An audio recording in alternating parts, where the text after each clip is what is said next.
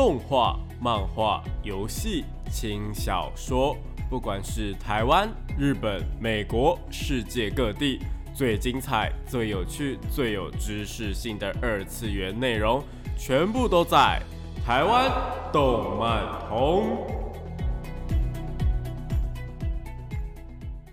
嗨，大家下午好啊！欢迎来到台湾动漫通的节目现场，这边是复兴广播电台，台北、台中、高雄 AM 五九四，台中 FM 一零七点八，我是你们的主持人点播 B B，可以叫我 B B 就好哦。脸书搜寻点播 B B 就可以找到我以及相关的节目资讯。上礼拜我们在聊有关于漫画怎么分类嘛。聊到了地区的分类法部分，像是美国漫画或是日本漫画，不知道大家有没有什么样的问题呢？如果有的话呢，记得到我的脸书粉丝团留言或者是私讯我都可以哦。不然的话，就可以去各大的 Pockets 收听重播啦，也是 OK 的。那我们今天要聊些什么东西呢？我们今天要聊聊比较呃大众一点的漫画分类法，也就是大家常常听到的少年少女漫画等等的。其实就是比较偏向年龄跟呃听众的分法的一个性别的分法就是了啦。节目最后呢，会再依据今天的介绍了哪一些分类法呢，再推荐大家几部作品。比较呃，今天会比较推荐少女漫画的部分呐。好啦，那我们就废话不多说，我们就赶快进入我们的今天的节目吧。朋友或小孩在聊动漫，却总是听不懂他们在说什么吗？想要加入动漫产业，却不知道从哪里开始吗？如果你有以上的困扰的话，答案全部都在动漫产业线哦。欢迎来到动漫产业线这个单元呢，会跟大家科普一些动漫的知识，有专业的知识，像是动漫这个产业的相关事项，又或者是一些动漫的术语、常识等等。每周都会有不一样的内容给大家，记得要准时收听哦。那上礼拜我们聊到呃少年漫画的部分嘛，然后也有提到 Jump 经典的三大柱，就是《航海王》、《火影忍者》以及《死神》的部分。但是少年漫画这个东西到底是怎么样分出来的呢？其实最近我有问我的朋友们，就是对于少年漫画的呃呃一个怎么样去认知，有一些人是跟我说，如果有在 Jump 上面连载的，应该就是少年漫画。嗯，这部分我不能够说它不对，因为确实在周刊少年 Jump 上面连载的都是少年漫画，因为那本周刊所面向的就是少年这个族群嘛。但是他那句话其实不太对，因为 Jump 除了周刊少年 Jump 之外呢，其实出版 Jump 的出版社集英社底下呢，还有青年 Jump 跟月刊 Jump，或者是网络上面的 Jump Plus 等等，所以其实并不能够用 Jump 去代表少年漫画。但是如果你说是少年 Jump，那就没问题喽。那其实，在解释的过程中，也有透露出少年漫画是怎么样分类的嘛？对，没有错，就是他们的目标读者是谁。少年漫画的读者当然就是少年嘛，但如果要用年龄来区分的话，就是十二岁以上的少年为主要的读者，大概就是呃国高中的族群这样。但是虽然说是那样啦，读者群其实不只限于男生，少女也有。或者是成人呢，其实都是忠实的读者，就是。看 Jump 的人真的很多，原因不外乎就是当初的那一些少年们都已经逐渐的长大成人了，而且大家对于漫画的印象也开始改变，并不会像是传统就是比较以前的社会会觉得说，呃，你去看漫画是看动画这些很没有用之类的。很多当初的青少年结婚之后，甚至还会去推坑自己的小孩去看这些作品。那女性读者呢，也是因为随着时代的演变，就变得越来越多啦。所以少年漫画以年龄或是性别来分，算是比较粗略啦，但大部分是可以这样子去套用的，没有错。那少年漫画呢，主要有几个特点呐？呃，第一个呢，就是主要会用男性的视角来做内容的呈现。像是航海王就是鲁夫嘛，那火影忍者的话就是鸣人那鬼灭之刃的话呢，当然就是炭治郎喽。不过近几年关于这一点呢，其实我觉得是不一定的。像是我个人很喜欢在频道里面常常讲的《约定的梦幻岛》呢，它其实就比较偏向于是用女主角艾玛的部分在说故事，或者是之前因为作者的风波连载的一个新时代演员这部作品，也是比较偏向女性角色的一个视。视角为主啦，所以是不是男性主角为主？我觉得呃时代有在变啦，但是为了方便大家理解，所以我们接下来几点呢，还是会用比较久远经典的作品举例，让大家比较能够理解。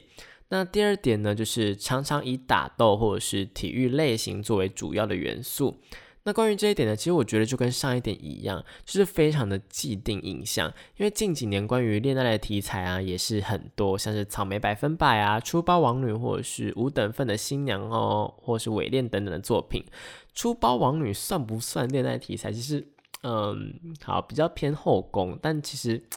我们不知道怎么讲哎，就是比较呃。Over 一点点，但应该也算是啦。那要注意的是呢，这类型的恋爱作品，就是少年漫画的恋爱作品，都是一男配多女的后宫类型。而且通常都会给很多男生会喜欢的福利画面，像是泳池啊，或是温泉。那如果反过来的话，没有那么多女生的话，就会是另外一个分类。那我们等等谈到少女漫画时候再讲。那打斗跟体育类型的作品，像是七大罪啊、咒术回战、我的英雄学院，或者是影子篮球员跟排球少年等等。那其实这呃这一点呢，跟下一点有很大的关联，就是通常呢，呃这些作品都会有充满热血啊，或者是爆发力的角色。以前多半会是主角去担任这个角色啦，就那种充满阳光、有点傻里傻气的感觉。像是实纪元的主角就是呃比较乐天派，甚至说他很聪明。那排球少年的主角也是就是非常的热血。还有近几年最热血，甚至是热血到就是动画的配音就是吵到非常非常多人，还一大堆人退坑的黑色五叶草，这些都还蛮明显的。不过近几年还蛮流行就是那种呃没有用或者是比较冷静一点的主角的，像是我的英雄学院的绿谷那个，他就是比较呃懦弱一点点，但后来也是。呃，非常有正义感呐，可是他的个性就很明显，就不是热血那一种，或者是境界的触发者的三云修，他其实，嗯，他应该算是主角吧，我觉得，就是故事是以他为视角，或者以他为主角的视角去出发的。还有就是我们刚刚提到的影子篮球员的黑子等等，就是他们会比较少话，比较冷静一点点。其实我觉得，呃，少年漫画的主角还是蛮多元的啦，就是可能那个热血的角色会让别人去当这样。那少年漫画的剧情主题呢，其实也没有什么太大的限制啦。不管是刚刚提到的战斗啊、运动啊，或者是异能转身呢，或者是像是推理逃生等等的都有。但不管是什么样的主题，其实少年漫画主要都还是会描述到关于友情的部分。友情或者说是伙伴的情谊呢，在少年漫画是真的还蛮经典的，大家可以注意一下，一定会有这个东西存在。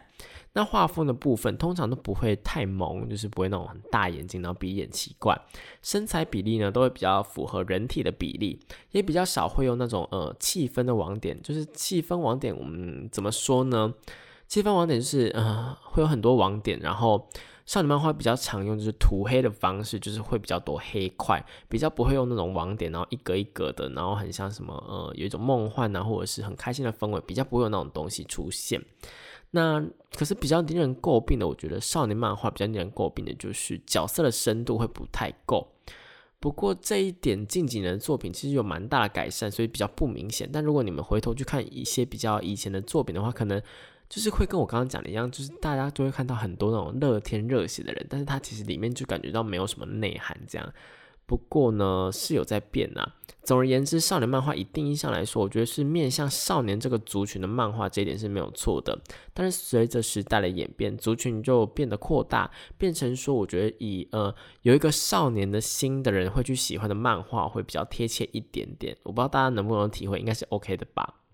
大概少年漫画比较难去分辨的两个，呃，也是用群众去分的话，就是儿童跟青年漫画。它不太像是少女漫画，可以直接说他们客群不一样。儿童跟少年还有青年漫画，基本上我觉得就是同一群人，然后只是他的年龄不一样而已，只是内容的刺激程度不太一样。儿童漫画基本上就是全年龄向的意思，就是不管你是几岁都可以去观看呐。像是哆啦 A 梦，我觉得就是一个很经典的例子。那就是全部人都是可以去看嘛。不过有人说儿童漫画的客群比较是在呃十岁或十二岁以下就是了，这个界定比较模糊一点点。不过应该可以从哆啦 A 梦去推敲出就是什么类型的漫画吧，像是樱桃小丸子啊，或者是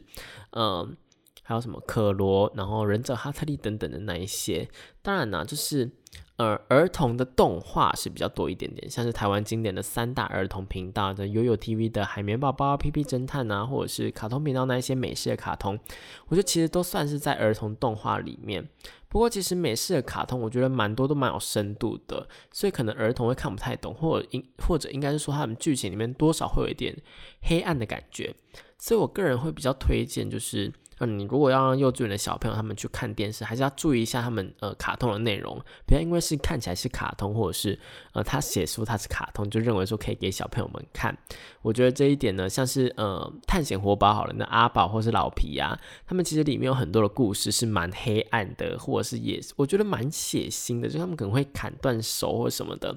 我觉得如果要给小朋友看，还是要稍微注意一下啦。那呃，关于这一点，我就真的必须要题外话一下，因为我怕有的呃听众朋友不知道这件事情。之前在 YouTube 频道上面有闹得很凶的一个事件，叫做艾莎门，我不知道大家有没有听过，就是《冰雪奇缘》那个艾莎。其实这个东西就是，呃，会有很多披着很有名的卡通人物，像是艾莎或者是蜘蛛人等等的外皮，又或者是那种很可爱的小动物，像兔子啊、猫咪等等的，然后让他们去做一些很恐怖的事情。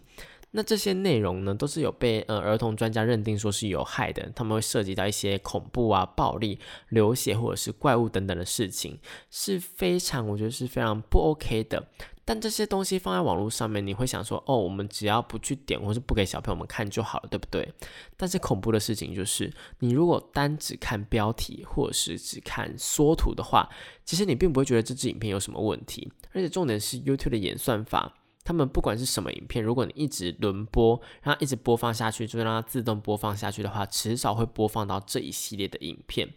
那这件事情它爆发之后，就是有人发现之后，当然是有做一点改善呐。不过其实我觉得这个问题还是一直在存在，就最近还是有人有发现这些问题。所以大家如果要让小朋友们他们自己去看 YouTube，或者是呃。让他们自己去点播网络上面的一些内容的话呢，我是建议还是要随时注意说他们到底在看哪些东西会比较好，因为可能我们就是看一眼会觉得说哦这是可爱的内容或是很平常的内容，但是其实里面可能暗藏了一些非常暴力啊血腥的东西，这是我们必须要去注意的。总而言之呢，儿童漫画这一点呢，我想大家应该蛮清楚，就是给年龄层比较低一点的小朋友们吧。那青年漫画呢？如果说少年漫画是比较青春啊、热血、有活力的话，青年漫画就相对的比较，我觉得比较暴力、血腥，或者是成熟一点点了。青年漫画的客群呢，它是设定在十六岁以上，也就是呃高中啊、大学生的族群。这个族群的年轻人基本上都已经脱离就是中二病的范围了。大家应该知道中二病是什么吧？就是初二的时候会有那种嗯，会幻幻想自己什么有。病啊，或者是就是我很厉害，会发什么超能力之类的那一种，就是中二病。所以对于一贯的呃热血啊打斗，可能就会觉得有点疲乏，因为我们就是刚脱离的时候呢，会很想要摆脱这些东西。而青年漫画呢，就刚好满足了接下来的需求。他们想要的就是一些呃比较可以动脑，或比较剧情比较深、世界观比较细腻的作品。当然，并不是说少年漫画的设定就不好哦，而是青年漫画的设定通常都会带一点比较现实，比较没有那么梦幻，或者是会比较黑暗。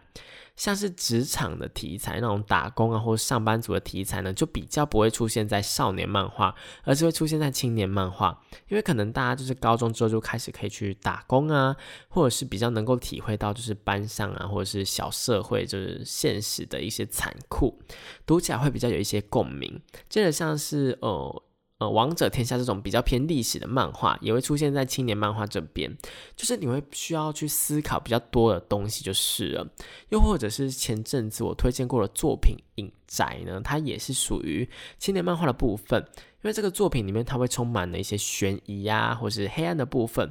换句话来说，就是我们也可以认为说，青年漫画就是比较复杂的少年漫画啦。它可能不像少年漫画那么直观的知道说坏人是谁，又或者是比较没有好人坏人的分别，比较会从那种二元对立的呃立场变成说，呃，我们只是单纯的我们立场不一样而已。那不过这一点都是不一定的，有比较复杂的少年漫画，也有比较单纯的青年漫画。那该怎么样去定位，还是要看他漫画主要的客群是哪一边呐？不过我们也可以参考说，青年 Jump 当初所创刊的一个方针，他们创刊的时候是想要跳脱少年 Jump 所定下那种友情啊、努力或者胜利这种三大方程式，想要走一个有包含性的爱呀，然后暴力以及从权力中解放的作品，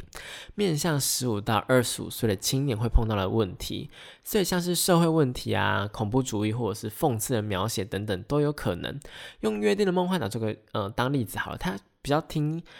从刚刚的条件听起来会比较像是青年漫画，对不对？它因为它算是一部反乌托邦的作品，就是有点脱离被控制的体制这样，但它还是算是少年漫画，因为它虽然有探讨到很多呃少社会的问题，就是它有一点社会的缩影的感觉，以及有呃一些写信的画面，但是它并没有脱离少年 Jump 所要的友情、努力以及胜利，所以呃而且也没有太多的感情线也。一定没有那种性爱的东西，所以还是被归类在少年漫画。不过像是火星异种这种，就是感觉比较热血的战斗漫画，其实大概过几集就会认为说，呃，你认为是主主角的人，可能就会出现什么问题，可能就被呃领便当，就蛮明显的差别的，不是努力能够解决的那一些战斗作品，然后也没有主角光环呢。那它是青年漫画的可能性就很高，事实上它也是青年漫画。综合以上呢，我关于呃这三种类型的分类，其实什么样的题材它都可以是这三类的漫画，就是这。呃，这些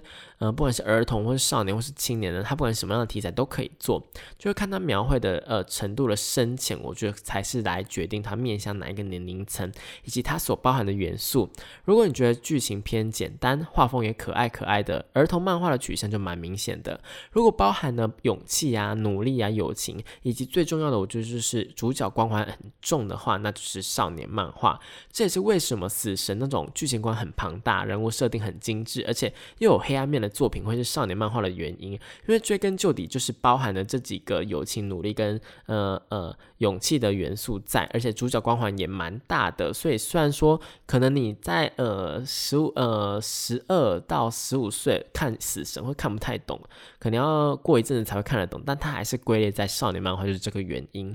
那青年漫画呢，就是这些元素会比较少，然后就是会比较黑暗，然后主角比较没有主角光环，然后可能就是主要主角会不停的领便当等等，或者就是比较现实，像职场或者是历史之类的，就会算在青年漫画的部分。不过我看那个呃《辉夜姬想让人告白》跟《赛马娘》呢，也是在青年漫呃青年 Jump 连载，就是让我有一点呃错愕就是了。不过他们确实是比较现实一点，也不是那种比较王道啊热血的作品，所以被归类在青年漫画呢，我也不觉得蛮呃，虽然说意外，但也不会到很意外啦。大家如果有兴趣的话，可以去看一下呃青年跟少年的 Jump 他们各自连载哪些作品，就是可能会让你就是觉得说，哎。蛮意外的，然后蛮有收获的。那讲到这边呢，我们先休息一下，听一下呢，我个人就是呃《火影忍者疾风传》里面最喜欢的 OP，由卡纳布恩所演唱的《剪影》。欢迎回到台湾动漫通的节目现场，这边是复兴广播电台台北、台中、高雄 AM 五九四，台中 FM 一零七点八，我是你们的主持人点播比比。刚刚那首歌呢是来自《火影忍者疾风传》的 OP，由卡纳布恩所演唱的《剪影》，是不是听了很让人家很有那种呃热血的感觉呢？就是少年漫画的感觉。那接下来我们要讲个跟前面几个呃。差别比较大的分类，那就是少女漫画啦。少女漫画跟少年漫画呢，就是他们的呃目标年龄层是一样的，就是十二岁以上的青少年，只是主要是面对呃少女的部分。那特征，我觉得少女漫画特征真的非常明显，至少我自己个人是这么认为的，因为我觉得少女漫画就是只要一看就知道那个氛围超级重的。曾经有一位日本的学者呢，叫做石田佐惠子，就曾经指出怎么样去分辨这个少女漫画哦。那第一点呢，是他们会刊载在少女的读物上面，就是像是少女漫画的周刊，或者是出版就是专门出版少女漫画那种部门。或呃，在台湾的话，就可以比较经典的剧就是梦梦啦。但梦梦就是前阵子呢，也是已经休刊了。不过我觉得还是非常经典。那第二点呢，是作者是女少女漫画家。那关于这一点呢，其实不太一定，因为如果你没有看过那个月刊少女野崎君的话呢，就知道说少女漫画不一定是有呃女女性的作家去画的。那这点呢，就是呃大家要去注意的。那第三点呢，是读者是少女，呃这一点就是没有悬念嘛，哦，就是我们这这个都叫少女漫画了。那最后一点呢，是登场人物、主题、文体等等的具有少女漫画的特征。当然，这四点就是说的不完全是对的。以现在的角度来看，因为读者也不一定是少女了嘛，大家都长大了，可能她已经是熟女了，或者是就是嗯一个呃二十几岁的青青年的女性。那呃也有男生很喜欢看少女漫画，像是我就还蛮喜欢看少女漫画的。不过他有一点讲的，我觉得是很棒的，就是最后一点，少女漫画真的真的有它独特的特征。首先是登场人物的部分。如果是以恋爱为主题的少女漫画，你一定很清楚的可以看出男女主角是谁。因为其实这一点呢，在呃很蛮多少女漫画，你能够看出男主角是谁，但你很难看出女主角是谁，你知道吗？就可能没有女主角，或者是主角群里面就是很多个女生，但你也不会特别的去把它跟男女主角配成一对。就这一点还蛮明显的，我觉得。再来就是剧情的节奏，虽然说它可以很快，然后也可以很慢，像是有那种就是一本单行本就结束了少女漫画。通常可以在那个 Seven 啊，或者是全家，就是可以看到一本的，就是他会写全，他的那个标题下面会写一个挂号全，就是他一本就结束那一种少女漫画，就是非常非常多，因为那种拖了好几十本的单行本，甚至三十本才终于就是呃修成正果的少女漫画，就是我们那个好想急死你啊！我就说嗯，好想告诉你，对这一部作品只想告诉你，但是他们肯定会有那种，就是虽然说他们呃。剧情的节奏可以很快也很慢，但他们一定会有那种大量留白的对话框，就是那种只有闪亮亮的网点啊，然后会跟你说，就是只有一句内心的独白那种东西，通常都会是角色非常非常重要的心境。比方说，我今天要跟你告白，或者是哦，我觉得很受伤的时候，反正就是对角色来说很重要的时刻啦。那不是他们偷懒懒的话哦，而是这句话就是这么重要。需要给他一个很大的格子，然后把那句话完完整的写上去。如果你是只看少年漫画的人，一定就是很难体会这一点，因为可能就是少年漫画，就是它这个对话框会塞得很满。像猎人就是几个格子，然后全部都是全部都是对话，然后很满很满。我就觉得说，如果只看猎人的人，一定很难理解少女漫画会留一个很大的格子，然后中间只有一句话这样。真的非常难体会，但是只要你去问那种看少女漫画的人，就是一定会跟你说这个东西，这个特征是必须的。我觉得这算是少女漫画一个非常非常吸引人的一个特点，就是他们会特地的为了角色的心境，然后去给一个很大的呃 respect 这样。那接着呢，是少女漫画比起少年漫画呢，他们的人物的情感会再更细腻一点点。除了大部分的少女漫画的作者是女性，比较容易去呃比较也比较好去描写女性的内心之外呢，另一点是因为大部分。恋爱题材的少女漫画都会选择在青春期的校园里面发生。那青春期的烦恼呢，就那些小情小爱啊，就那种长大之后你明明就不会去在意的东西，就可是在那个时候就是会在意的跟什么一样。任何的小事情都会变成说你跟朋友们吵架的事件，或者是你跟呃喜欢的人呐，或者是暗恋你的人呐，你暗恋的人呐，就是。会有非常非常多的小事情发生，这是我我蛮我蛮喜欢校园主题的原因。就是虽然说我们现在已经本人就是你这个人已经就是你现实中这个人已经不会再去在意这些小事情，但是你只要看到这些呃充满回忆的呃那种吵架的回忆或者是恋爱的回忆，就还是会去回想起来，就是会蛮有那种。蛮真实，会去反映你的心情的，或者让你回想起自己就是有发生过这种事情。就俗话说得好，就是初恋永远是最美好的。所以少女漫画呢，就有助于你去回忆，或是去体会那时候你在青少年的时期，在校园那个时期的事情。不过，不过，不过，也是因为这样。所以我觉得可能少女漫画就会让你有太有呃少女情怀，就是让你太有少女心。像我本人就是从小就被少女漫画给感染、给渲染了，所以我本人就是充满了一个少女心。对于浪漫的情节或者是那种哦很偶像剧的情节，就充满了幻想，就是谈恋爱就是一定要是这个样子。但是其实这样子。偶尔啊，就可能会让对方觉得你很难搞，所以就是大家就适量就是参考漫画就好。现实跟漫画是两回事，这个大家还是要记得，就不是大家的，嗯，大家的人生都是偶像剧，真的不是这样。好，那不过呢，少女漫画其实呢也不是只有恋爱的题材而已啦，像是偶像的题材，寻找满月或是花样明星 k i l a l i 呢，这种呃也是少女漫画很常见的题材。虽然说现在的偶像番呢，基本上都是面向男性，就是会有一大堆就是就是这种各种特色的女生，让就是呃不同客群的男生会去喜欢这样。但呃，不否认呐，不否认这样的偶像番是还蛮多的。然后还有就是魔法少女的题材，那种很梦幻、很 bling bling 的感觉，像是《骷髅魔法使》啊，或是《魔女的考验》，或者《小魔女哆瑞咪》等等，就是也是非常有名呐。虽然一样，就是现在的魔法少女也逐渐变成了黑暗取向会比较多，像是魔法少女小圆，或者是呃魔法少女日记等等的。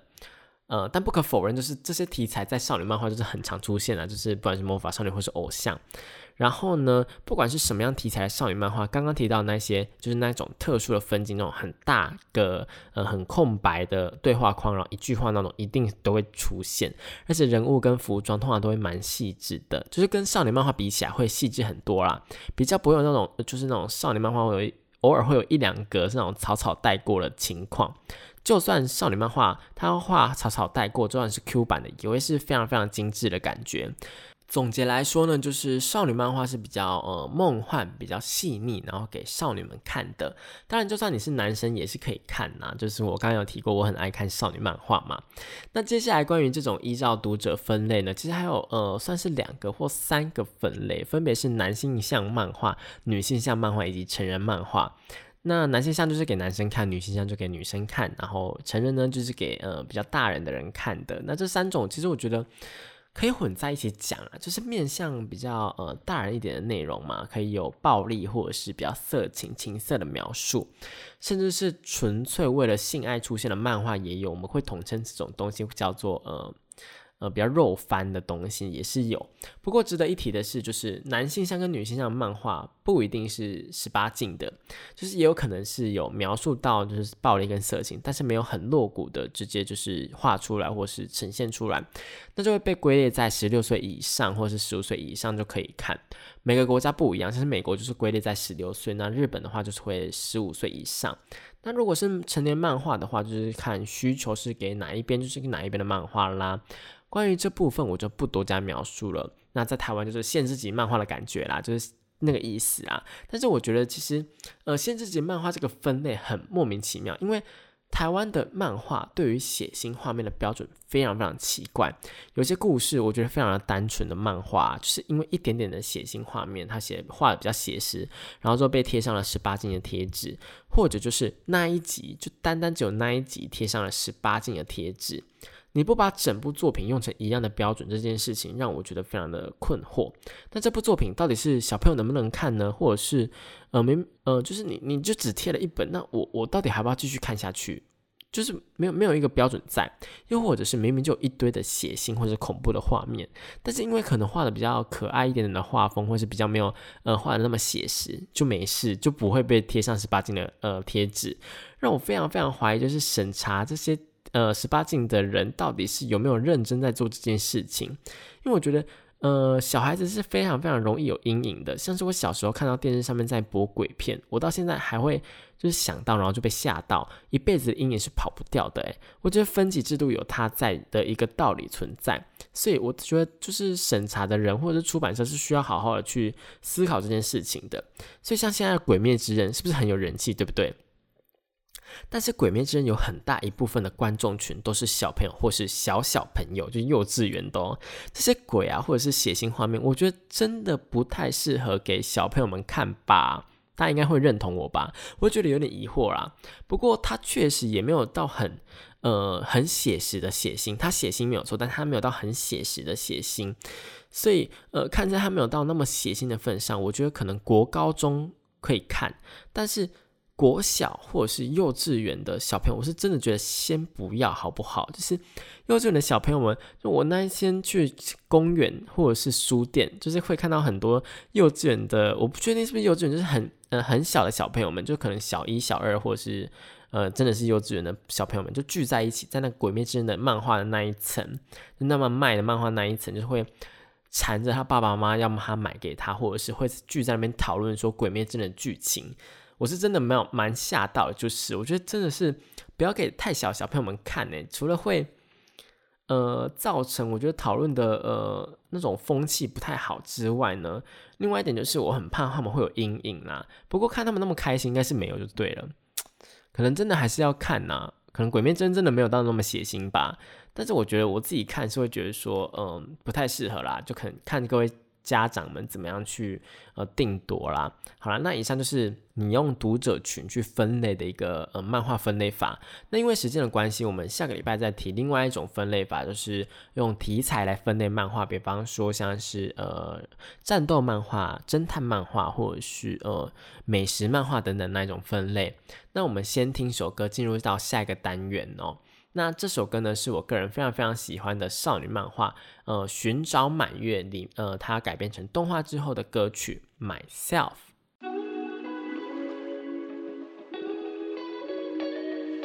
少年少女，热血感动，悬疑推理，恐怖血腥，寓教娱乐，恋爱放闪，BL GL，各式各样的动漫作品推荐，全部都在动漫推推。欢迎回到台湾动漫通的节目现场，这边是复兴广播电台台北、台中、高雄 AM 五九四，台中 FM 一零七点八，我是你们的主持人点播 B B。现在是我们动漫推推的时间。那刚刚那首歌呢，就是《寻找满月》里面的歌曲《Myself》，不知道大家有没有印象呢？好了，那我们动漫推荐这个单元呢，主要会跟大家推荐就是国内外优良的动漫作品，也有可能是游戏或者是轻小说都有可能哦。反正就是一个让我推坑的单元就对了。那今天我想要推荐的作品呢，呃，它的类型就是我们刚刚提到的少女漫画。我觉得讲到少女漫画呢，是真的有几部不能够不看的作品。那呃，我们今天要主要推荐的一部作品呢，就是只想告诉你。只想告诉你，这部作品我觉得算是影响我人生蛮呃蛮重要的一部作品，也算是陪我度过一个低潮的一部作品吧。那这部作品呢，是在二零零九年的时候开始连载的，在二零一七年才正式的完结，总共连载了呃八个年头，非常非常久。总共呢单行本来到了三十本这个数字，算是一个非常长青又呃蛮热门的一个少女漫画。看的时候真的是非常就是呃心花朵朵开，同时呢又因为你是用上帝的视角在看漫画。所以呢，呃，上帝视角的意思就是我们可以看到每一个角色在不同在想什么，就的意思啦。所以其实，在看的过程，真的是你会急到不行。明明就是已经知道说，哦，这两个人已经心意相通了，但是因为一些事情迟迟的不在一起，不然就是会发生很多意想不到的事情去阻挠他们。所以这一部呢，又有一个别名，就是。它就叫做好想急死你啦，所以这一部呢，它是有出动画，也有出真人的电影版，真的是非常有人气。不过动画跟真人电影版并没有做到很后面的剧情，所以可能有很多人不知道，呃，后面完结之后的剧情是什么。如果大家有呃回想起这一部作品的话，可以去看一下。那我们先简单的帮大家复习，或是帮没有看过的听众朋友们说一下，呃，好想告诉你这个故事在说什么好了。那只想告诉你，这部作品呢，就是呃一部校园恋爱喜剧。那主角呢叫做黑沼爽子，它的外形呢有一点点像是日本的鬼片那个贞子啦，就是黑色的长发，然后他有一个刘海啊，然后快要盖住眼睛这样。那他在小学的时候呢，他被同学叫错，被叫成贞子，因为设定上来说，呃，日文的爽子跟贞子的念法是差不多的，一个是萨瓦口，一个是萨达口，所以呃，外人的角度来看呢，呃，我觉得就是。不过以我我我自己的角度来看，就是这两个东西我觉得是差蛮多，就萨瓦口跟萨拉口是呃差蛮多的。不过如果是小学生呢，然后又是那种爱玩爱闹的环境，我觉得应该是蛮容易叫错别人的名字就是了啦。就是就算没有被叫错，他很像也会被呃大家欺负，会被叫乱叫吧。就是很还蛮多人会因为名字的事情被笑的，不是吗？所以呢，贞子就变成了他的绰号。后来，因为贞子这个绰号，就是让人家会有一种，呃，好像接近他会发生什么不一样的事，或者是会被诅咒，或者是他是会通灵这种，会有一种，大家会对呃萨瓦口就是会会对爽子有一种误解的感觉。渐渐的，大家就越来越不去接近他，然后就是也不去了解他，然后他就是会有点，大家也没有真的欺负他，但他这就是大家不去了解他，不去接近他，变这样的，就是有点算是有点像是在孤立他，像在霸凌他一样。甚至呢，是他很喜欢，就是会去照顾学院呃学校里面的花圃，然后还被说成就是他那个花圃变成是魔女的花圃，然后就是会会有一种就是被班上人欺负的感觉。虽然说真的没有被欺负，就是你就知道他有多可怜，就是也不是真的被欺负，但就是会 他蛮难过的啦。但是其实爽子，就跟他的名字一样，原本是一个非常开朗的人。其实他一直都是一个非常非常开朗的人。他每天其实都呃会很努力的要去跟班上的人打招呼，然后只要有做到跟班上人打招呼，他就会自己就会觉得非常的开心。只是因为误会，然后让别人就是不敢去接触，不敢去了解他。不过，只只要你有去认真的去接触他的话，一定就会发现说，他其实就是一个非常普通，然后可爱、认真又纯洁的女孩子。可惜的是，就是没有多少人知道这件事情，一直到就是他真正故事开始发展之前呢，一直都只有他的呃一个呃青梅竹马，算是青梅竹马，就很久以前就认识的朋友就知道他的本性这样。那整个剧情呢，就是从呃爽子被其他人发现他的好，就是被男主角发现，也不是被男主角，就是因缘际会下呢。男主角一直都知道他的好，就是因缘机会下被其他同班的同学知道他的好之后，慢慢交到很多呃朋友，很多知心的朋友，然后慢慢的改变自己的故事。那你看完之后就会觉得说，嗯，超级超级励志的，而且你也会就是让你觉得说，哦，原来世界上有这么多美好的事情存在，只是我们没有去发现而已。就是那一句话叫什么？世界不是缺少美，而是缺少发现，好像是这样讲的吧？但这我其实。自己个人最最最最喜欢的片段，其实并不是他呃跟男主角谈恋爱的片段，而是他交到朋友的那个那几个片段。因为我自己本人呐，就是我 B B 本人呢，我的个性其实原本算是蛮害羞内向的，就是我很不会去面对人群，然后跟别人搭话、讲话等等的。但是我又很渴望那种就是呃非常非常开放的朋友的关系，所以那时候就是每天都是为了这件事情在烦恼，然后因缘机会下就是。被别人推荐了这部作品，然后看到呃爽子那么努力，就是每天都在跟别人想着要跟别人打招呼，想要去呃交到朋友，想要融入大家，就是会让你觉得说哦很感动。到最后真的成功获得了非常非常多的朋友，而且也被班上大家喜欢，就让我很想要努力着去尝试，说我可不可以做到跟爽子一样的事情。